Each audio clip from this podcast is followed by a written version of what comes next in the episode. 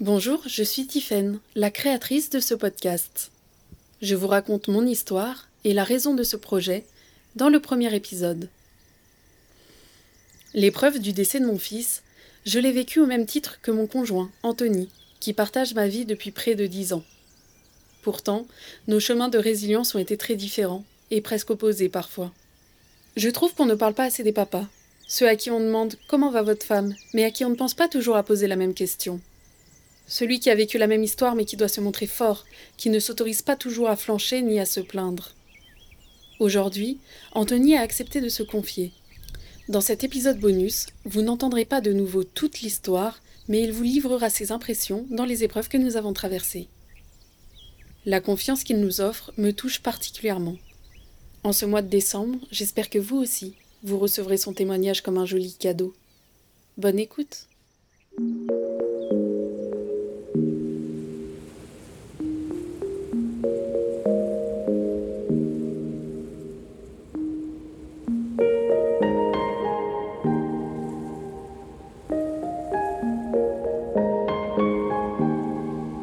La voix des Lucioles.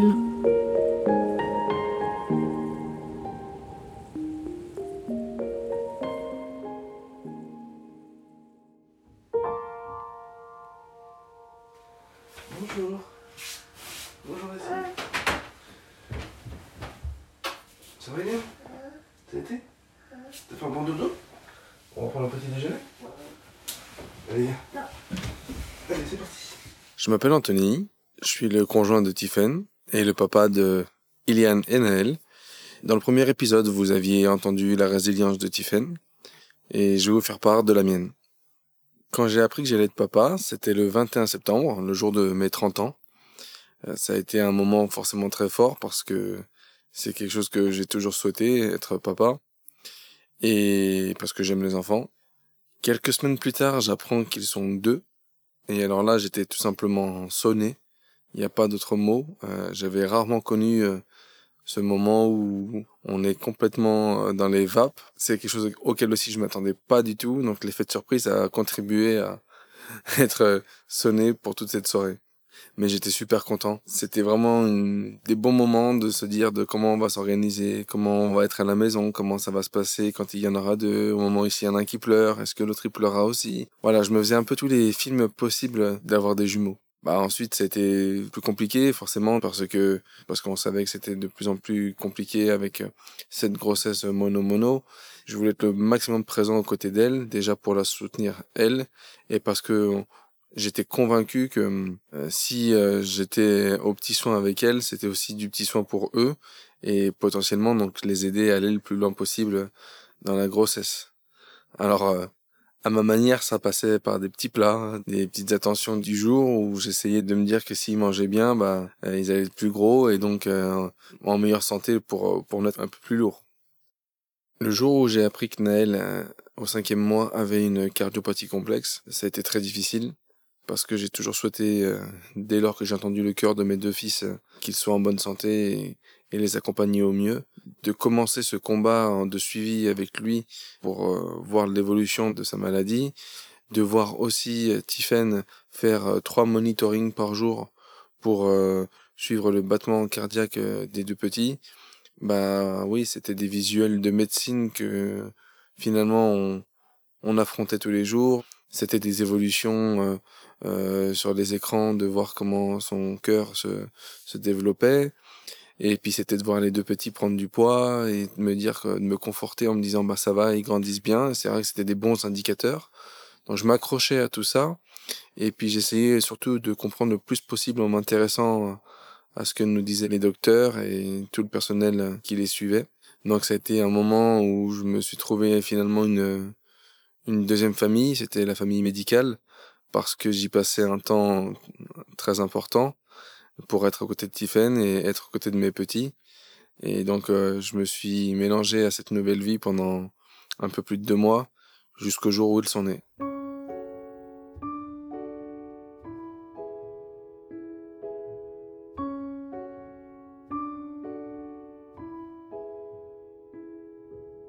Le moment où je les ai eus dans mes bras tous les deux, ça a été un moment très intense parce que sur le moment, ils étaient en bonne santé. C'était un super moment. Ça, ça c'est sûr qu'on peut pas oublier.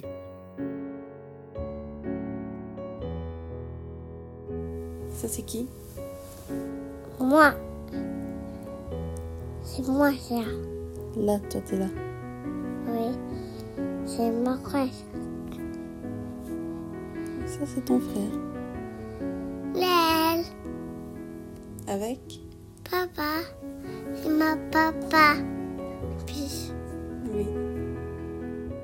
Quand je vois cette première photo, c'est vraiment la photo, je ne sais pas qui est qui, parce que voilà, c'était des mono-mono et ça a été un, moment magique parce que je prenais mon rôle de papa cette fois-ci euh, à plein bras. Dès le lendemain, on a pu aller avec Tiffen euh, les rencontrer en famille et, euh, et l'aventure était lancée. On savait que on avait devant nous un chemin difficile à affronter, mais euh, on avait aussi tellement d'espoir et tellement d'envie qu'au final, euh, on se contentait d'être à leur côté et c'était sans faille. C'est-à-dire que il y avait pas un moment, euh, je pensais à autre chose que qu'à eux et je, je relativisais sur complètement tout ce qui pouvait graviter autour de moi pour essayer de les accompagner au mieux.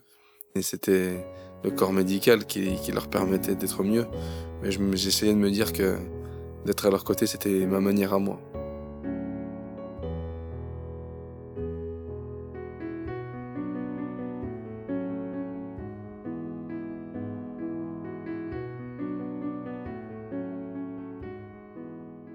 La plus grosse douleur que j'ai que eue avec la, perte de Naël, elle n'a pas été immédiate. Dès le début, beaucoup d'émotions, beaucoup de sensations se sont mêlées. C'était un changement radical de vie qui venait de s'opérer.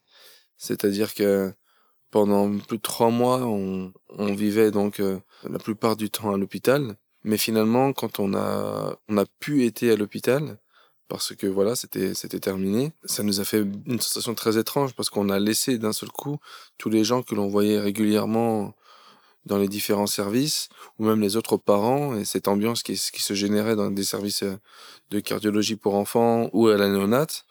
Et du coup, ça a été très étrange comme sensation, parce qu'on a été très vite entouré par notre famille, avec qui on était coupé depuis plusieurs semaines, parce que justement, complètement absorbé sur, dans cette présence à l'hôpital, et je me sentais un petit peu euh, étrange dans cette situation où je changeais du tout au tout euh, en quelques heures. Quelques jours ont passé et cette absence euh, s'est marquée et elle s'est marquée de plus en plus. A- avait généré beaucoup d'amour autour de nous. Il a généré chez moi de nouvelles sensations. Il m'a marqué à vie, forcément.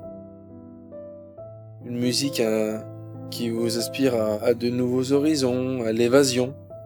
Bah, j'ai une bascule très forte dans une émotion qui, qui m'emmène parce que j'ai une connexion avec lui, j'ai une connexion avec le manque, j'ai une connexion avec des émotions qui ont été générées pendant cette période. Voilà, je, je sais que des fois, je, prends la voiture et passe à la radio ou, sur une playlist un son euh, qui m'évade. Et voilà, très clairement, c'est le plus souvent euh, des larmes parce que euh, parce on pense à lui, on pense à des moments forts en famille, on pense à, des voyages marquants et des voyages qu'on aurait pu faire avec lui. Ça me fait voyager dans l'émotion et c'est très très intense. C'est vraiment une marque indélébile qui s'inscrit dans tellement de domaines. Et ça fait à la fois du bien parce que ça me rapproche de lui dans ce moment-là.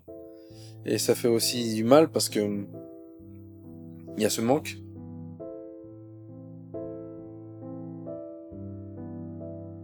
Ça a été de plus en plus dur parce que plus le temps passait, plus euh, je ressentais le besoin de partager un, tout simplement un moment de, de l'avoir dans mes bras, de lui faire un, un petit câlin, d'entendre un petit bruit de sa part, un, un petit regard avec ses jolis petits yeux qu'il avait parce que il, il avait rapidement ses, ses yeux bien grands ouverts et on, on avait donc ces différents moments d'échange quand je le voyais et j'adorais ça. Quand il était bien, et puis il était souvent tout de même bien, j'adorais partager ces moments-là avec lui.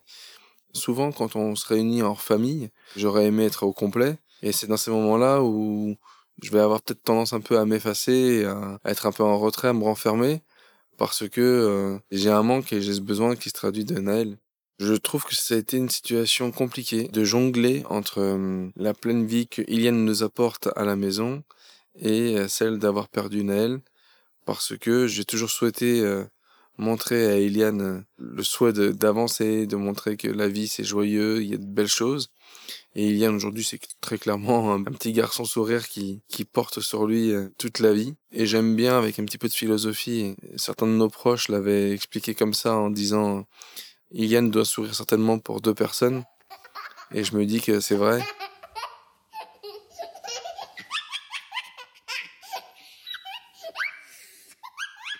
Et du coup, euh, ça nous a permis aussi de mieux affronter cette période parce qu'avoir un enfant qui est à la maison vous apporte autant de joie et d'envie de vivre et de connaître de nouvelles aventures, bah, c'est porteur et c'est très moteur. Dans ce malheur qu'on a vécu, j'ai ce bonheur qui contraste j'ai la chance d'avoir la vie, euh, la vie d'un petit bébé, d'un enfant à la maison, avec ce que cela peut générer, hein. c'est-à-dire euh, dynamisme à monter, descendre dans la maison, à crier, à vouloir jouer, à retourner en, en un temps record une petite zone de la maison. Voilà, c'est ces moments-là euh, qui sont pleins de vie, qui me font du bien. Et il y a des petits moments où, où on s'accorde à se dire, waouh, qu'est-ce que ça aurait été s'il y avait eu les deux? Il y aurait eu deux fois plus de bazar certainement. Mais en fait, euh, aujourd'hui, quand j'entends autour de moi euh, les gens qui disent euh, oh là là, disons qu'en ce moment il est, il est super dynamique, il est, il est super comme ci, comme ça. Bah en fait, la seule analyse que moi j'en tire, c'est oui, ok. En gros, ton fils ou ta fille, elle est pleine de, pleine de vie. Et en fait, bah, c'est génial. Parce que de la vie, moi, c'est aujourd'hui ce que je souhaiterais pour Noël. Qu'ils soient en bonne santé et qu'il y ait et tous ces faits marquants euh, matériels, euh, sonores euh, qui viennent de ton enfant, bah c'est super. Il est plein de vie.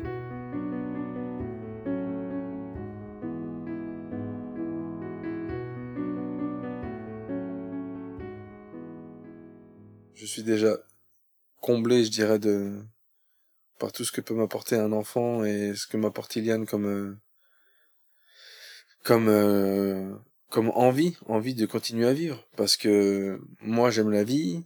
Sur la première année, c'est comme ça que aussi j'ai continué à souhaiter avancer. C'est en voyant comment ma femme était se, se battait parce que il y a la volonté de porter sa femme mais il y a aussi la manière dont on l'aperçoit. Je l'ai vu euh, se battre parce qu'elle avait un bébé sourire à la maison et à l'inverse des scènes d'angoisse qu'elle pouvait générer parce que parce que le traumatisme de la perte de Naël parce que euh, s'inquiétait, elle se demandait comment elle allait pouvoir avancer. Et comme conjoint ou mari, quand vous percevez ça, vous devez composer pareil. J'ai souhaité voir mon fils toujours sourire, mais je voulais aussi que ma femme elle ait toujours le sourire. J'ai toujours voulu voir euh, heureuse, heureuse euh, comme le jour où finalement euh, elle a appris qu'elle allait être maman. Lorsque j'ai rencontré pendant une période d'environ trois mois celle à laquelle on a été confronté aux valeurs humaines les plus profondes, d'avoir rencontré euh, tous ces services qui étaient la néonate de, l'hôpital femme-mère-enfant à, Lyon et les différents services qui nous ont accompagnés après le décès de Naël, l'hôpital cardio de Lyon. On a eu pendant trois mois une mixité de relations, euh, que ce soit des parents, des aides-soignants, des médecins, beaucoup d'hommes et de femmes euh, mobilisés pour le même but, qui était celui de préserver la vie euh, soit de son enfant, soit d'un patient. Et je crois que d'avoir été confronté pendant trois mois à autant d'humanité, ça laissera une trace indélébile toute ma vie.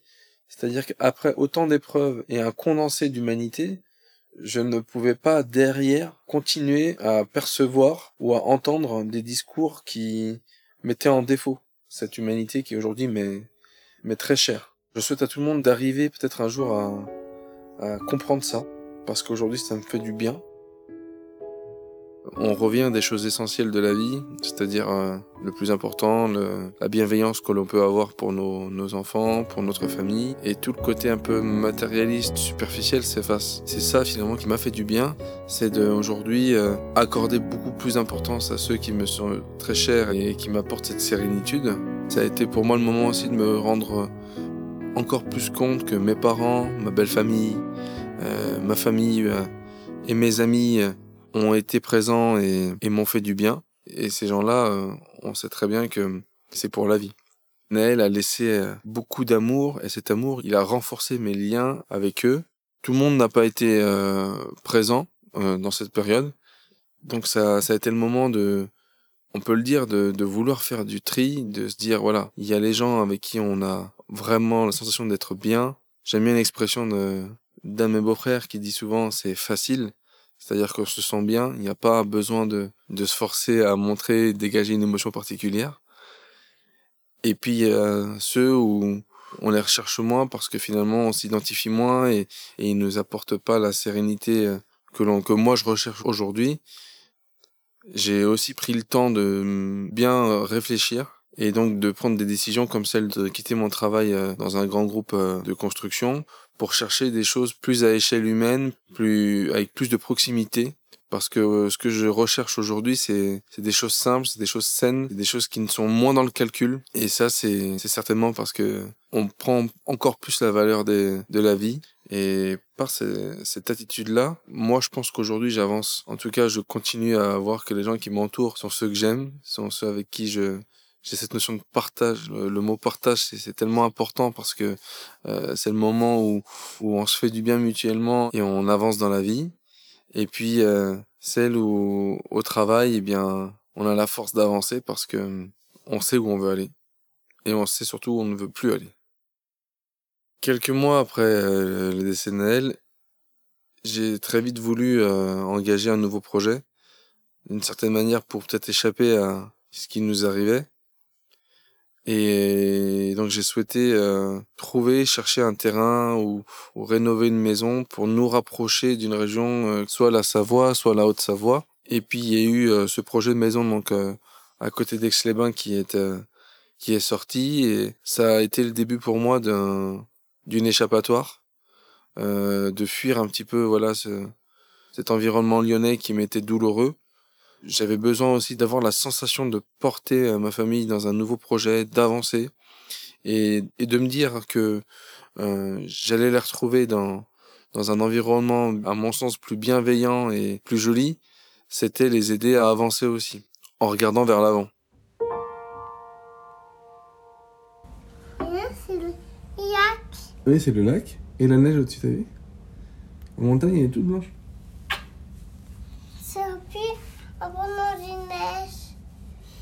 On fera un bonhomme de neige Quand il y aura plein de neige dehors Par contre, c'est sûr que dans cette période qui a duré à peu près un an, ça s'est aussi traduit par forcément un éloignement parce que j'avais la tête très prise par ce projet et puis aussi tout simplement physiquement, c'était de passer moins de temps avec eux.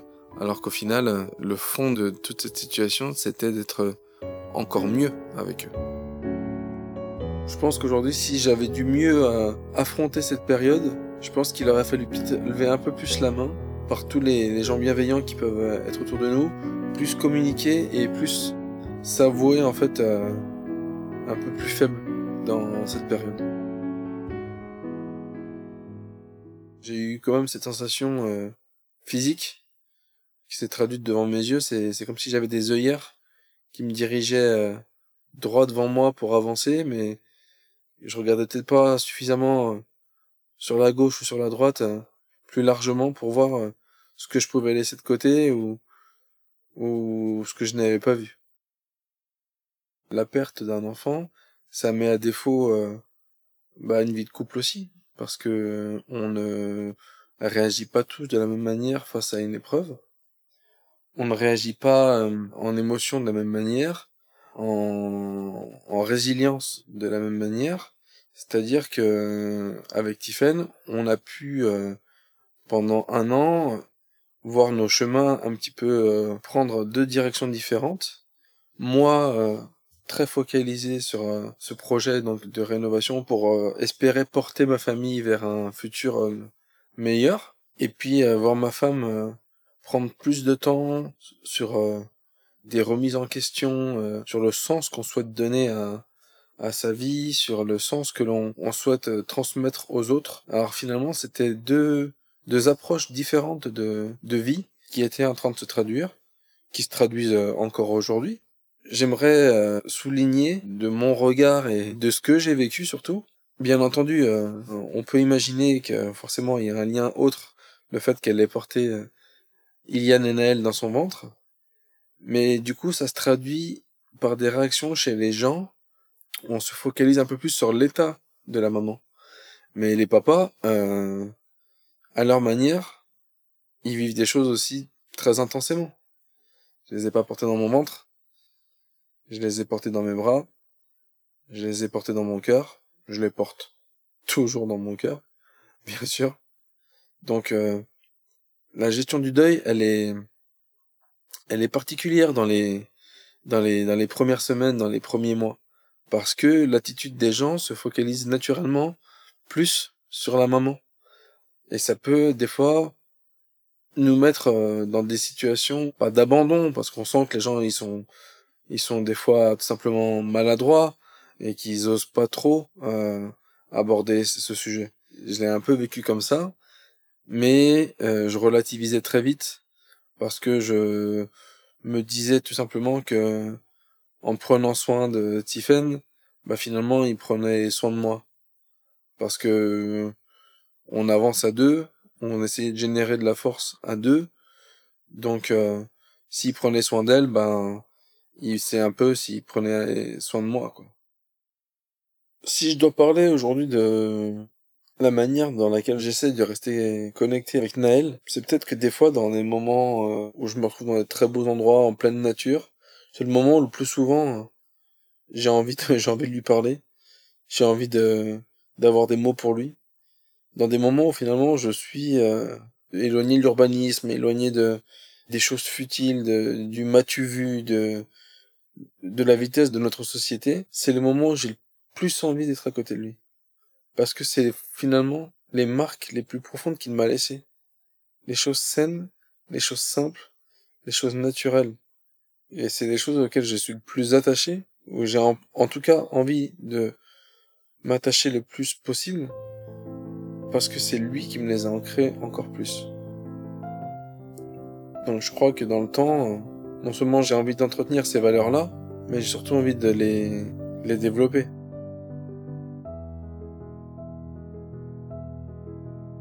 La force, je l'ai trouvée aussi parce que je, je souhaitais euh, voir ma femme euh, de nouveau être épanouie.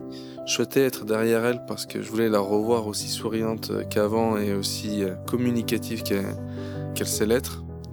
C'est pour moi aussi de voir mon fils à la maison continuer à sourire, comme je le dis, toute cette vie en lui qui demande qu'à connaître, qu'à découvrir ce qui se passe autour de lui.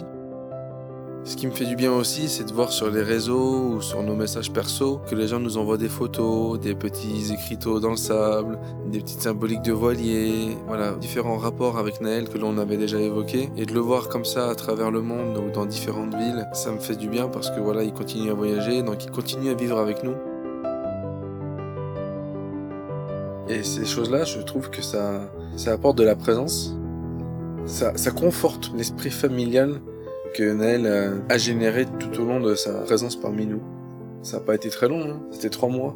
Mais il faut croire qu'en trois mois, euh, tout ce qu'il a pu générer, euh, bah, ça va rester très longtemps, ça restera le plus longtemps possible. Euh, bon, je donne moi cette petite photo. J'ai pris Naël avec moi quelques minutes.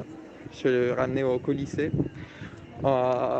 Notre petit gladiateur. J'ai pensé à, j'ai pensé à vous parce que du coup j'ai fait mon sapin de Noël à la maison et j'ai acheté une nouvelle étoile, euh, une nouvelle étoile qui est magnifique, une grande étoile à paillettes, etc. Euh, pour Naël du coup. Encore une fois, euh, Naël euh, a été avec nous euh, tout le long. Il était là partout, euh, dans la nature, dans nos rires, dans nos balades. Il nous a montré comment profiter de, de chaque instant. On peut dire que maintenant j'arrive à, vraiment euh, retrouver l'envie de, de prendre soin de moi un peu plus. Euh, ça se traduit par le fait de, de s'accorder du, du soin à soi, reprendre le sport, recontinuer à sortir. Et heureusement, ça va, j'ai encore de, tout un sacré périmètre d'amis et de famille pour m'accompagner. Après cette période, il y a, il y a toujours des hauts et des bas. Les bas, bah, c'est toujours des souvenirs difficiles ou des sensations de manque. Mais les hauts, c'est, c'est bah, tout simplement euh, ma famille que j'aime et, qui est présente autour de moi, mes amis, et la vie qu'on a souhaité reconstruire qui, qui prend forme, et puis qui aujourd'hui me permet d'être souriant et de continuer à, à y croire. L'horizon devant moi s'éclaircit de plus en plus, et il est vaste, il y a encore beaucoup d'inconnus, mais certainement de belles inconnus. Ce que je dis souvent, c'est j'aime bien prendre le positif là où il est. C'est ma manière de vouloir euh, avancer. Si je pouvais apporter euh, mon aide aux différents papas qui malheureusement viendraient vivre le décès d'un enfant, mes seuls conseils seraient d'essayer de, s'ouvrir un maximum, même si on a l'intime conviction qu'on est le, chef de famille, la personne sur qui euh, on sait que ça ne flanchera pas, c'est de se dire non, non, non. Nous aussi, on a des émotions, il faut qu'on les exprime et ça permettra de mieux se faire comprendre. Parce qu'il y a un point aussi qui qui peut paraître difficile, c'est, c'est que des fois, on va avoir des attentes envers les autres. En tant que papa, j'espérais que, que les gens euh, abordent les sujets ou comprennent les sujets d'une certaine manière du fait que j'ai été endeuillé. Alors que pour, euh, pour pas mal de personnes, je pense que ce n'est pas simple d'aborder un, un papa ou une maman qui a vécu un deuil. Peut-être de peur d'être maladroit, peut-être de, de peur de raviver euh, une douleur qui est déjà importante. C'est pas simple non plus pour notre entourage d'aborder des fois ce sujet. Alors qu'au final, enfin, ça fait du bien. En tout cas, moi, en tant que papa, endeuillé, ça me fait du bien quand je transmets le souvenir de mon enfant, que j'en parle, que je fais part un peu de mon expérience, de la manière dont, on a pu euh, avancer. Donc finalement, de la communication, c'est ce qui est le plus important dans, dans ces moments-là. C'est de savoir se faire entendre.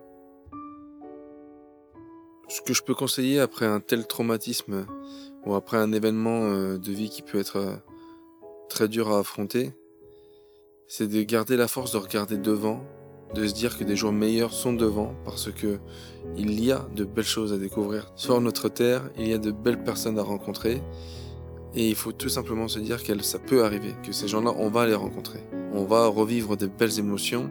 Ça, ça se traduit comment? Ça se traduit en regardant devant. Si on ressasse des sensations difficiles, bien sûr que ça nous traverse. Mais il faut garder le cap et regarder devant parce qu'il y a de beaux horizons qui peuvent se trouver devant nous. En cette période de fin d'année, je souhaite à tout le monde de retrouver vos proches, de partager des moments de convivialité, de vous raconter euh, vos beaux événements de l'année ou des moments plus difficiles et justement en partageant des moments qui des fois sont pas simples, c'est aussi de se faire accompagner et d'une manière générale euh, d'essayer de partager un maximum parce que on arrive tous finalement à s'identifier dans des scènes de vie ou dans des émotions. En s'identifiant, et c'est du partage, c'est de la compréhension. Donc au final, je pense qu'on avance. Avec un petit peu de philosophie, je repense à ce que me disait mon grand-père euh, maternel. C'était euh, peut-être une manière euh, de sa part de me dire ne te freine pas dans des projets ou, ou dans ce que tu as envie d'entreprendre. Il disait en rigolant arrêtez d'arrêter. C'était une manière de se dire on avance, on continue à vivre. Donc bah je l'écoute et moi j'avance.